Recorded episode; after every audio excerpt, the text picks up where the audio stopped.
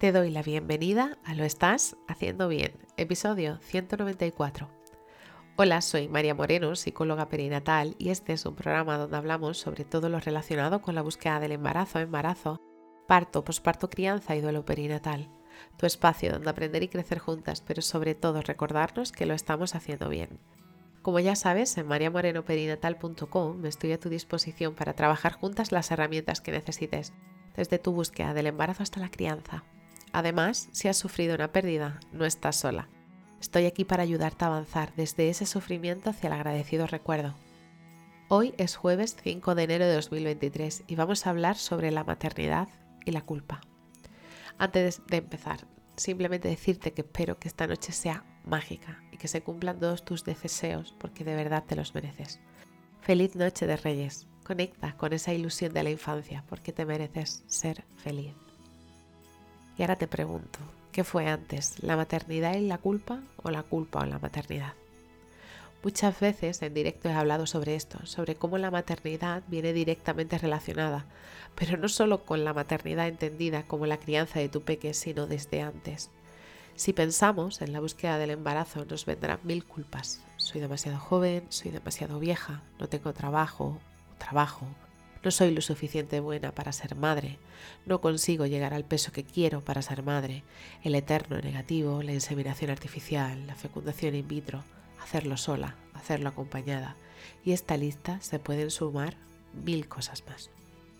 Si pensamos en el embarazo, en si podríamos encontrar como me he tomado un café, fumo, no como lo suficientemente bien, no como lo que quiero, no hago lo que quiero cuando quiero, le haré daño si tengo sexo con mi pareja. Mi líbido se ha ido de viaje y no sé dónde está. Informarte demasiado, no informarte, comer jamón, el preparar demasiado pronto las cosas para su llegada, el no hacerlo, las sillas a contramarcha, a favor, en si me imagino el sexo y me ve de una manera y al final termina siendo de otra. Si mi pareja no me acompaña como imaginé, si no tengo pareja, pensar en dónde me he metido, tener miedo al parto, o la culpa relacionada con no estar suficientemente preparada para el parto. ¿Cómo me imagino que será el miedo horrible a perderle, a que de verdad suceda? Si pensamos en el posparto, si le doy el pecho o el biberón, si está enmadrado o enmadrada, si le coges, si no le coges, si el capazo, el huequito, si dormir bien, no dormir bien, ver si respira por 18.000 veces, seguir buscando la libido, empiezas a pensar que se ha ido de verdad con curro de vacaciones y se lo tiene que estar pasando de escándalo. Eh, no le cojas que se acostumbra, no le duermas en brazos que se acostumbra, no le irás a dejar solo, qué egoísta si no le dais hermanos y otro larguísimo, etc. Por desgracia no. Los y las bebés no vienen con un manual de instrucciones. No, tampoco vienen con una caja de tapones para los oídos para este tipo de comentarios tampoco nos aseguran una tribu que nos aporte y nos dé seguridad. La sociedad humana es muy rara. Vive cada vez en ciudades más grandes y no solemos conocer ni a nuestro vecino del lado. Las mujeres no disponemos de referentes que dan el pecho para saber si lo estamos haciendo bien o no.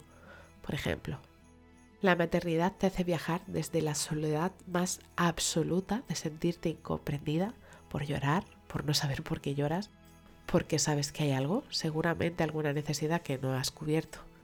¿Te acuerdas de la pirámide de Maslow?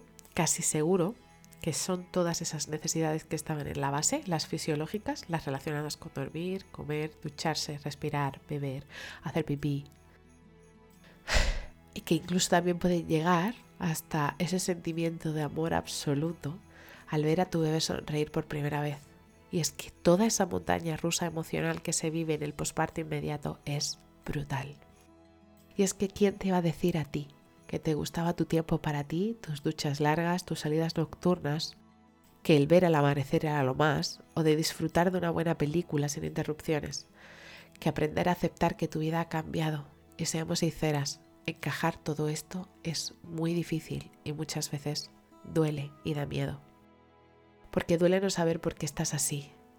Pide ayuda, delega, pero ojo, no delegues para que los demás cuiden a tu bebé.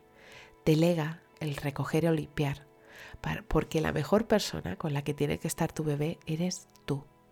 Pide ayuda cuando de verdad necesites llorar. Pídeselo a tu pareja, a una amiga, a tu madre, a alguien que sepa ponerse en tus zapatos, aunque no esté en tu mismo proceso vital. No obstante, que sea alguien que te va a mirar y a tratar de la manera más amorosa posible. Busca ayuda profesional en cuanto haya algo que sabes que necesites trabajar y elaborarlo con esa persona. Recuerda que puede acompañarte en todas esas luces y sombras de la maternidad, transitar por todas estas emociones juntas y hacer que esa culpa se sienta menos carga. Así que si estás en ese momento en el que sientes que la culpa te ahoga, te abrazo fuerte, no estás sola. Y bueno, hasta aquí el episodio 194 de Lo estás haciendo bien. Recuerda que puedes ponerte en contacto conmigo en mariamorenoperinatal.com. Gracias por estar ahí, por estar al otro lado. Nos escuchamos mañana viernes con temáticas relacionadas con el duelo perinatal. Y recuerda, lo estás haciendo bien.